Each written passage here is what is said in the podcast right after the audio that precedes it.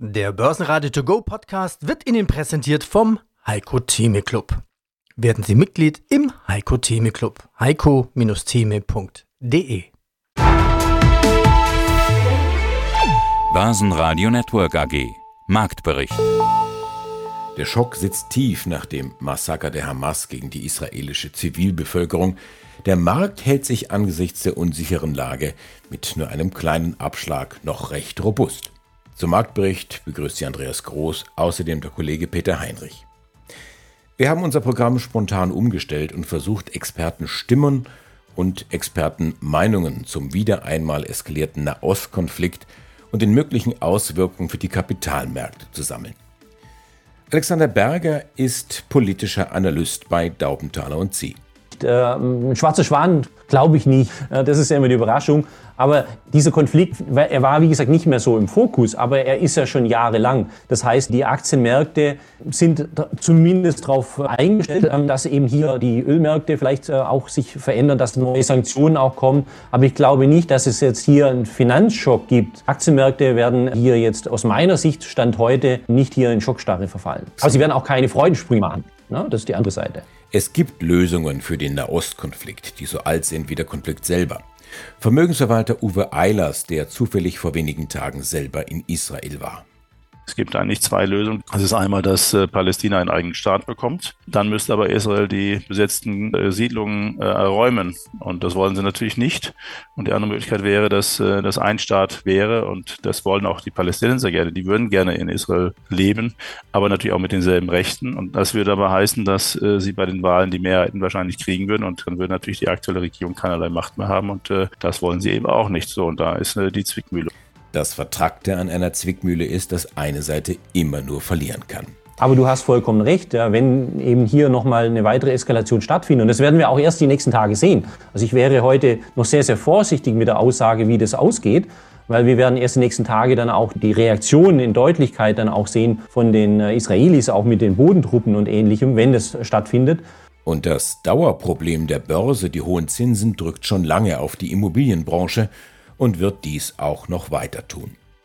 Nein, also leider hat sich da nicht viel dran geändert. Es, ich sag mal so, es gab in der Branche so die allgemeine Hoffnung, dass so im dritten Quartal sich das alles wieder so ein bisschen entspannt und im Grunde dieser Stau, der so entstanden ist, oder dieser Knoten sich so löst und wieder ein bisschen mehr Zuversicht entsteht.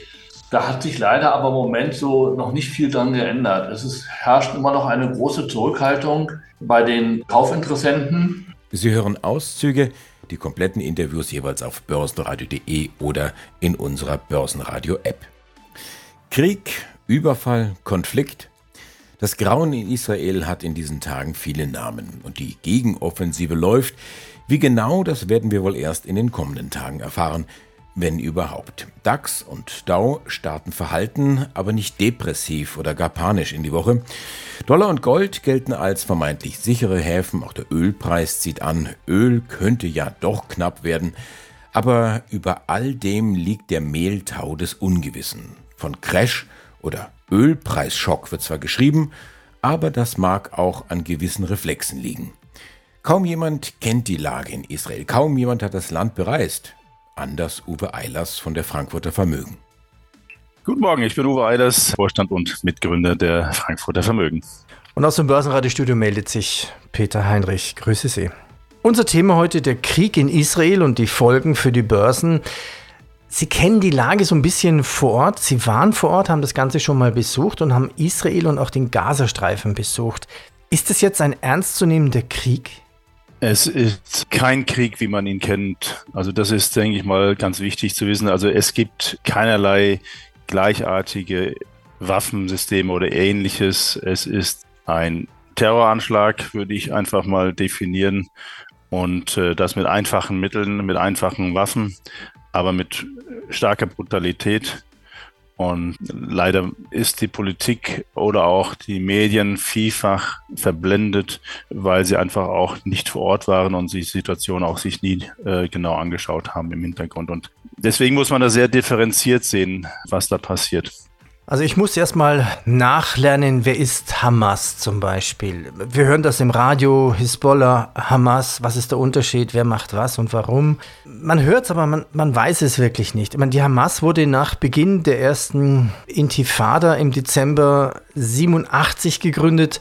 Hamas ist die Abkürzung der arabischen Bezeichnung für islamische Widerstandsbewegung. Das Wort selbst bedeutet Eifer, und das programmatische Ziel der Hamas ist die Zerstörung Israels und die Errichtung des islamischen Staates in Palästina. Und die sind hauptsächlich im Gazastreifen.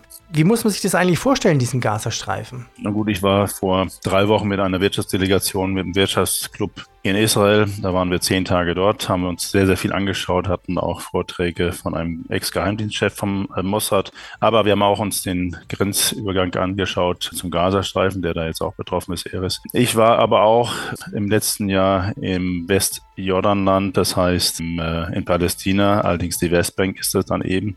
Und man muss einfach eins sehen, und das äh, wird leider nirgends gesehen. Israel hat sich das Land genommen damals beziehungsweise es wurde auch teilweise dann von Auswärtigen geschenkt, was eigentlich nicht äh, wirklich, ja, man kann äh, von außen eigentlich kein Land verschenken, aber gut, es wurde gemacht und äh, in dem Zuge wurden halt die Einwohner zurückgedrängt beziehungsweise ja, bekämpft. Und das ist natürlich die Historie erst einmal. Und wenn man dann sieht, was dann passiert ist, ich meine, letztendlich ähm, hat Israel sich das Land komplett genommen und die Freiheiten der Palästinenser immer weiter eingeschränkt und insbesondere dann im Gazastreifen, wo dann eben radikalere Kulturen entstanden sind mit der Hamas. Das ist einfach, wenn man das sieht, wenn man da auch vor Ort ist, es ist ein Gebiet, wo Menschen völlig unwürdig leben, kaum was zu essen, zu trinken haben und auch nicht die Möglichkeit haben, irgendwie rauszukommen. Die dass die, die Fläche ist komplett mit riesigen Zäunen umzäunt nach Israel und auch aus Meer hinaus können sie nicht, weil Boote grundsätzlich nicht erlaubt sind. Das heißt, sie sind eingesperrt. Es ist ein Riesengefängnis und die Leute leben in Elend dort. Und es gibt dann eben nicht die Möglichkeit für junge Leute da irgendwie nach draußen zu kommen. Und dann müssen sie sich halt überlegen, okay, was ist die Lebenssituation und die Lebenszukunft? Und wenn man dann das sieht, hat man eigentlich zwei Möglichkeiten. Entweder man findet sich mit dem gegebenen Elend ab, auch zusammen mit, mit seiner Familie, oder man wird radikalisiert und immer mehr radikalisieren sich, weil sie einfach keinerlei Zukunftsaussichten haben. So und genau das ist äh, das, was ich vor auch drei Jahren schon gesagt habe, als ich da in Israel war. Irgendwann wird sich das Ganze wieder entladen in einer riesigen Explosion. Ich habe gesagt, ich weiß nicht wann, aber es wird passieren. Es ist jetzt passiert und es wird auch immer wieder passieren, wenn das nicht endlich mal eine Lösung gibt zwischen Palästina und Israel. Ich meine, man muss einfach sagen, ich meine, die haben auch keinerlei Pässe oder irgendwas, sie können nicht raus und und äh, das ist noch dasselbe auch im Westjordanland, wenn gleich von dort ist noch ein bisschen unterschiedlich. Da können die Leute noch zum Arbeiten nach Israel fahren und äh, müssen abends dann wieder zurückfahren. Dann dürfen sie quasi dann zu Israels Gnaden dort leben. Und die können auch die jungen Leute ausreisen aus Westjordanland, wenn sie dann entsprechende Möglichkeiten haben. Also daraus ist auch zum Beispiel bei uns ein Mitarbeiter entstanden, der ist auch Palästinenser. Und ich war im letzten Jahr dort, Palästina, für knapp eine Woche selbst und habe mir das auch alles angeschaut. Und es ist äh, schon so, dass das natürlich auch sehr, sehr schwierig ist, weil die Israelis vor Ort überall äh, Siedlungen errichten, wo dann auch Straßen errichtet werden, was die Palästinenser nicht mal mehr befahren dürfen. Also es ist, es ist äh, eine, eine befremdliche Geschichte dort. Überall sind Kontrollposten eingerichtet. Es ist also äh, schlimmer als die DDR, wo ich damals auch war. Und äh, es ist nicht lebenswert. Deswegen in Westjordanland haben die Leute auch Möglichkeiten auszureisen aber auch ohne Reisepass, das muss man auch sehen. Also es ist eben kein eigenes Land, die haben auch keine eigene Währung, es ist überall der israelische Shekel. Und wie gesagt, die bekommen ihr Wasser aus Israel und wenn Israel sagt, nö, jetzt äh, kriegt ihr jetzt mal kein Wasser, also dann wird das auch einfach mal abgestellt. Deswegen haben viele einfach Wassertanks auf den Dächern. Also es ist eine Geschichte, die einfach unsäglich ist und unsäglich vor allen Dingen, weil auch keinerlei Lösung seitens Israel gesucht wird. Und es gibt eigentlich zwei Lösungen, die immer wieder auch diskutiert wurden oder diskutiert werden, äh, die aber eben nicht fortgesetzt werden. Das ist einmal, dass äh, Palästina einen eigenen Staat bekommt Und dann müsste aber Israel die besetzten äh, Siedlungen äh, räumen. Und das wollen sie natürlich nicht. Und die andere Möglichkeit wäre, dass äh, das ein Staat wäre. Und das wollen auch die Palästinenser gerne. Die würden gerne in Israel im Gesamtstaat leben, aber natürlich auch mit denselben Rechten. Und das würde aber heißen, dass äh, sie bei den Wahlen die Mehrheiten wahrscheinlich kriegen würden. Und das ist dann eine Machtfrage. Dann würde natürlich die aktuelle Regierung keinerlei Macht mehr haben. Und äh, das wollen sie eben auch nicht so. Und da ist äh, die Zwickmühle. Und jetzt entlädt sich die Wut. Es ist schlimm natürlich, wenn auch Zivilisten in dieser Form ums Leben kommen. Das ist fürchterlich, auch sicherlich nicht zu rechtfertigen. Aber man muss sich einfach mal vorstellen, was für eine Wut sich da aufgestaut hat und aufstaut. Und die wissen, die Hamas-Kämpfer, dass sie selbst sterben werden. Also nehmen sie so viele wie möglich an Israelis mit und versuchen dadurch eben zu erreichen, dass auf der Welt vielleicht nochmal dann wirklich nochmal die Leute nachdenken und überlegen, okay, woher kommt denn das Ganze, dass da wirklich ein Augenmerk nochmal fällt. Die meisten Airlines haben die Destination Israel jetzt kurzfristig aus ihren Flugplänen genommen. Sie beobachten die Lage, wie es heißt. Sicherheit von Passagieren und Crews geht vor. Die Lufthansa-Aktie zum Beispiel verliert 4%. Börsenradio Network AG. Die Expertenmeinung. Ja, Alexander Berger von Daubenthaler und Sie, CEO und äh, politischer Analyst. Aus dem Studio des Börsenradio grüßt Andreas Groß. Alexander, der Nahostkonflikt ist seit dem Wochenende wieder zurück mit all seiner Gewalt, mit all seinem Terror. Israel auf der einen Seite, die arabischen Staaten auf der anderen Seite, das ist ja der Nahostkonflikt oder ganz speziell jetzt Israel und Palästina. Schwierige Aufgabe für dich jetzt. In drei Sätzen. Worum geht es im Kern? Gut, Im Kern geht es um Gebietsansprüche natürlich und eine Staatenlösung. Ja. Das sehen natürlich beide komplett verschieden. Aber natürlich ähm, ist hier ein Zwei-Staaten-System schon lange angedacht und ist es bis heute nicht umgesetzt worden. Und äh, das heizt natürlich diesen Konflikt äh, von beiden Seiten regelmäßig an. Schauen wir das Ganze oder versuchen wir das Ganze anzuschauen, auch aus der Sicht der Finanzmärkte, der, der Börsen. Versuchen wir die wirtschaftlichen Folgen abzuschätzen, insofern das jetzt äh, momentan geht. Welche Unternehmen oder Branchen gibt es eigentlich in Israel? Du hast ja in Israel eigentlich eine sehr, sehr breite Vielfalt. Also natürlich hat es sehr, sehr viel Militärfirmen, Weltraumfirmen, aber du hast auch sehr viel Pharmaindustrie und natürlich auch die Agrarwirtschaft. Man muss sich so vorstellen, Israel ist so aufgestellt, dass sie im Prinzip zu 100 Prozent sich selber ähm, von der Wirtschaft her auch steuern können und auch produzieren können.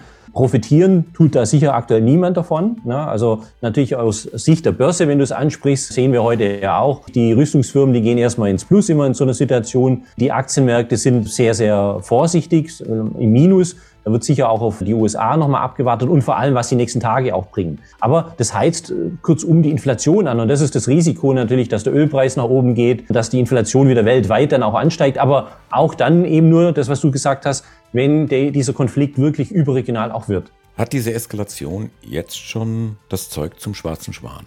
Glaube ich nicht. Äh, ein schwarzer Schwan kann, kann natürlich niemand voraussagen. Äh, das ist ja immer die Überraschung. Na, schon die Steuererklärung gemacht? Wir vom Handelsblatt haben in einem Steuerspezial analysiert, worauf das Finanzamt bei der Steuer 2023 genauer guckt. In unserem PDF-Ratgeber finden Sie die wichtigsten 16 Neuerungen. Einstiegstipps für Elster und vier Wege, wie Sie das Maximum herausholen. Sichern Sie sich also jetzt das digitale Handelsblatt vier Wochen für nur ein Euro unter handelsblatt.com slash mehrwissen. Aber dieser Konflikt, er war wie gesagt nicht mehr so im Fokus, aber er ist ja schon jahrelang. Das heißt, die Aktienmärkte sind zumindest darauf eingestellt, dass eben hier die Ölmärkte vielleicht äh, auch sich verändern, dass neue Sanktionen auch kommen. Aber ich glaube nicht, dass es jetzt hier einen Finanzschock gibt am Aktienmarkt, so schlimm eben äh, die Situation vor Ort ist. Aber die Aktienmärkte werden hier jetzt aus meiner Sicht Stand heute nicht hier in Schockstarre verfallen. Aber sie werden auch keine Freudensprünge machen. Na, das ist die andere Seite. Der DAX verliert am Montag etwas mehr als 100 Punkte und schließt bei 15.128 Punkte, ein Minus von 0,7 Prozent. 4 Prozent nach oben geht es mit dem Öl, brennt jetzt bei 88 US-Dollar glatt. Gold legt 1 Prozent zu, 1853 US-Dollar die Feinunze. Rheinmetall-Aktien klettern 7 Prozent, Hensoldt sogar über 10 Prozent. Guten Tag, mein Name ist Michael Plättner. Ich bin öffentlich bestellter Vereinigter Grundstücksauktionator und Vorstand der Deutschen Grundstücksauktionen AG. Ja, und aus dem Börsenradiostudio meldet sich Peter Heinrich. Grüße Sie. Hallo, schönen guten Tag. Die Deutsche Grundstücksauktionen versteigert Immobilien von privat und auch öffentlicher Hand. Von der Töpferei bis zu einem Bahnobjekt, da ist alles dabei. Heute gibt es auch die Q3-Zahlen zu besprechen. Starten wir aber mit der allgemeinen Lage am Immobilienmarkt. Wir hatten uns ja erst vor kurzem sehr ausführlich darüber unterhalten in einem Interview. Hier sprachen Sie von deutlicher Zurückhaltung im Immobilienmarkt, der, wenn überhaupt, im Moment eher von Käufern dominiert wird. Für Auktionen bedeutet dies, Sie müssen den Verkäufer von seinen Preisvorstellungen abbringen. Hat sich denn in dieser Lage irgendwas verändert? Gibt es mehr Einsicht bei den Verkäufern? Nein, also leider hat sich da nicht viel dran geändert. Es, ich sag mal so, es gab in der Branche so die allgemeine Hoffnung, dass so im dritten Quartal sich das alles wieder so ein bisschen entspannt und im Grunde dieser Stau, der so entstanden ist, oder dieser Knoten sich so löst und wieder ein bisschen mehr Zuversicht entsteht verbunden auch mit der Hoffnung, dass der rasante Zinsanstieg jetzt erstmal seinen Gipfel oder sagen wir mal ein Plateau erreicht hat, wo es erstmal nicht weitergeht. Da hat sich leider aber im Moment so noch nicht viel dran geändert. Es ist, herrscht immer noch eine große Zurückhaltung bei den Kaufinteressenten. Das hat vielerlei Gründe. Bei uns ist es so, wir haben eine große Anzahl von Immobilien wieder verkauft, über 300 in dem Quartal. Das ist schon eine große Zahl. Aber die höherwertigen Objekte, wo man auch mal eine Fremdfinanzierung braucht oder sie zur Optimierung haben möchte, die sind nach wie vor schwierig, weil Banken eben so extrem zurückhaltend sind mit den Finanzierungen. Die sehen halt auch, dass der Markt im Moment sich mal, mal rückwärts entwickelt und da will keiner in das fallende Messer greifen oder eine Finanzierung ausreichen, wo man dann eben im Zweifel mit den Beleihungswerten irgendwie in einem Jahr nicht mehr hinkommt. Das ist ein großes Problem im Moment und so richtig hat sich es noch nicht verändert. Gibt es eigentlich viele Objekte, die Sie dann nicht versteigern können? Also ich habe mir die auch mal angeguckt. Auf Ihrer Webseite, da ist ein roter Balken, da steht dann verkauft und andere, das sind anscheinend noch nicht verkauft. Da waren jetzt Wohnungen dabei, die sind wunderschön. Da waren ja Wohnungen dabei, Dachgeschoss 182 Quadratmeter, über 740.000 Euro. Wo ich dann denke, oh, das ist aber schon echt, echt heftig vom Preis her. Ist die denn weggegangen? Ja, also sind wir speziell dieses Objekt ist nicht weggegangen. Tatsächlich sind die Wohnungen in Berlin eigentlich gut weggegangen haben auch gute Preise erzielt. Diese spezielle, von der Sie jetzt gesprochen haben, die ist tatsächlich nicht weggegangen. Da muss man aber auch sagen, die liegt in einem Gebiet, wo die Leute, wenn sie dann 775.000 plus Nebenkosten, sind sie ja schon in der Richtung 850, 900.000 Euro. Da wollen die halt lieber ein Einfamilienhaus haben mit Grundstück. Ja, das ist nicht die typische Gegend, wo man eine Eigentumswohnung kauft. Das ist so, das ist so ein bisschen das Problem an dem Objekt. Das ist gar nicht schlecht. Das ist natürlich groß und modern und, und so weiter. Aber eben, Sie liegt eben so weit draußen, wenn man sich in dieser Gegend umguckt, möchte man eben für das Geld eher ein Einfamilienhaus mit Grundstück haben. Das ist ein bisschen das Problem an diesem speziellen Objekt. Ganz grundsätzlich kann man sagen, dass der Markt sehr eingebremst ist. Es gibt so eine, eine Hamburger Institut, die haben eine Studie anhand der Halbjahreszahlen herausgegeben, was sie fürs Jahr so prognostizieren. Und da gehen die davon aus, dass nicht mal mehr 600.000 Kaufverträge dieses Jahr beurkundet werden. Das ist ein Viertel weniger als noch letztes Jahr. Und das ganze Interview hören Sie auf börsenradio.de oder in der kostenlosen Börsenradio-App. Der Wikifolio Trader der Woche. Hallo zusammen, mein Name ist Mahan Tavildari. Bei Wikifolio heiße ich Mathematiker und verwalte das Gaming-Wikifolio namens Videospiele. Andere Trades waren dann auch Nvidia, die hatten sich fast verachtfacht. Dann habt ihr was verkauft. War das jetzt ein Teilverkauf, waren das Gewinnmitnahmen? Klartext Wirtschaft. Der Podcast für die Macherinnen und Macher von morgen. Mein Name ist Andrea Gerhardt. Mein Name ist Frank Fercher. Wir reden hier über alles, was die Wirtschaft bewegt. Wir sprechen über alle wichtigen Fragen. Zum Beispiel, welche technischen Innovationen beeinflussen denn eigentlich das moderne Unternehmertum? Oder mit welchen Strategien kann der aktuelle Fachkräftemangel effektiv bewältigt werden? Hört rein. Überall, wo es Podcasts gibt. Ja, Nvidia hat sich überaus gut entwickelt. Nvidia ist eine sehr starke, also in der Wikifolio ist das die beste Aktie tatsächlich. Das Problem bei Nvidia ist, sie sind extrem überbewertet. Also irgendwann war die Gewichtung einfach zu hoch im Wikifolio. Wir haben uns ja die Grenze gesetzt, so um die 8 bis 10 Prozent Maximalgewichtung zu haben bei den Wikifolio. Es muss ja auch den Markt widerspiegeln. Nvidia hat jetzt nicht so einen großen Stake im Gaming, dass wir da irgendwie eine 15, 20 Prozent Gewichtung haben. Das Risiko ist auch einfach zu groß. Aktuell haben wir eine Gewichtung bei Nvidia bei 5,4 Prozent. Das ist auch so die historische Gewichtung bei uns im Wikifolio gewesen. Das ist gesund, ähnlich wie bei den anderen Herstellern wie AMD die jedoch jetzt nicht so gut performt haben wie Nvidia. Ich finde die Gewichtung immer noch relativ hoch. Also Nvidia hat, wenn man sich KGVs anguckt, ähm, jenseits von 60, 70, 80. Aus fundamentaler Sicht ist das sehr viel. Da ist sehr viel noch Vision dabei. Ob sich das jetzt bewahrheitet und die Zahlen die nächsten Quartale das auch bestätigen, müssen wir abwarten. Ich finde die Gewichtung aktuell so in Ordnung. Wenn Nvidia jetzt weiter Richtung 500 Dollar nochmal steigt, ohne wesentliche harte Zahlen zu liefern, dann werden wir da nochmal Teilverkäufe und Gewinnmitnahmen vornehmen, wie, wie wir es in der Vergangenheit gemacht haben. Was ich auch gefunden habe, AMD und Intel waren Käufe gewesen in jüngster Zeit. Ihr konntet euch wohl nicht entscheiden? Genau, also vorher waren AMD und Intel ja auch im Wikifolio. Mhm. Also das sind natürlich im Gaming auch Zulieferer, sind Konkurrenten. Wir haben die Käufe vorgenommen, da Nvidia sehr stark angestiegen sind. Teilweise haben wir Umschichtungen vorgenommen. Es ist so, dass AMD und Intel, insbesondere Intel, aus fundamentaler Sicht sehr interessant sind. Sie sind günstiger bewertet. Sie haben sehr viele, aus äh, Sicht des Aktienkurses, Marktkapitalisierung, Rückschläge erlitten, dadurch, dass ähm, viele Nvidia gekauft haben, Nvidia total gehypt war und AMD und Intel trotzdem eine sehr gute Marktstellung haben, ähm, hier benachteiligt wurden.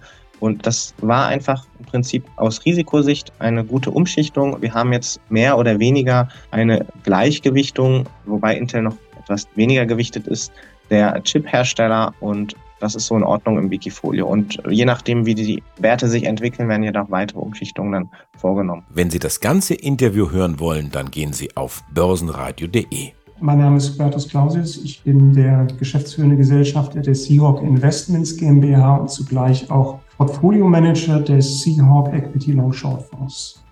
Seahawk, Tanker, Container, Aviation. Lassen Sie uns darüber sprechen. Wie laufen die Investments in diesen Branchen? Sie waren auf Reisen selber jetzt gewesen, auf einschlägigen Konferenzen, einmal in Norwegen und in Singapur, die Norwegian Energy Pareto Conference und die Marine Money Week. Gehen wir zunächst nach Norwegen. Worum ging es dort? Bei der Pareto Energy Conference handelt es sich um eine Konferenz, die Energieunternehmen, quasi Investoren zur Verfügung stellt. Also da hat man die Möglichkeit, innerhalb von zwei Tagen diese Unternehmen sich anzuschauen. Wir sind durch unseren Fokus auf Transport und Energie natürlich ganz, ganz stark auf diese Branchen ausgerichtet und das ist für uns in jedem Jahr immer eine sehr, sehr gute Möglichkeit, äh, uns ein genaueres Bild über diese Unternehmen zu verschaffen. Wen haben Sie denn dort getroffen? Was haben Sie denn gelernt? Es geht zum einen um die klassischen Energiesegmente, das ist der Oil- und Gasbereich, Oil Services. Es geht natürlich auch um den Bereich der erneuerbaren Energien. Da handelt es sich natürlich auch um Segmente, die teilweise doch recht stark auch voneinander abweichen. Generell ist es erstmal wichtig, eine Einschätzung zu bekommen, auf welche Segmente ich mich eigentlich in meinem Anlagenuniversum konzentrieren möchte, auf welcher Seite ich mich long positionieren möchte und in welchen Bereichen ich mich möglicherweise auch short positionieren möchte. Was eigentlich sehr, sehr interessant war, äh, ist äh, festzustellen, dass wir eigentlich seit der Corona-Pandemie ein Underinvestment in den klassischen Bereichen haben der Oil Services Unternehmen. Wir haben uns jetzt entsprechend positioniert auch im Bereich der seismischen Unternehmen. Da geht es um äh, Spezialschiffe, die diese Art von seismischen geologischen Gutachten erstellen, um Daten auch übermitteln zu können an Öl- und Gasunternehmen, ob Explorationsvorhaben erfolgsversprechend sind. Und hier wurde relativ wenig investiert. Die Schiffe, die in diesen Bereichen bestellt worden sind, sind sehr, sehr überschaubar. Das ist dieses Underinvestment, auf das ich zu sprechen kam. Und zeitgleich steigen die Investitionsausgaben der großen Energy Majors. Dort steigen Investitionsausgaben relativ stark an. Basen Network AG Marktbericht.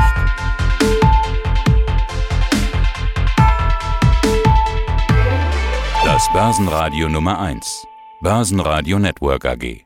Der Börsenradio To Go Podcast wurde Ihnen präsentiert vom Heiko Theme Club. Werden Sie Mitglied im Heiko Theme Club. heiko-theme.de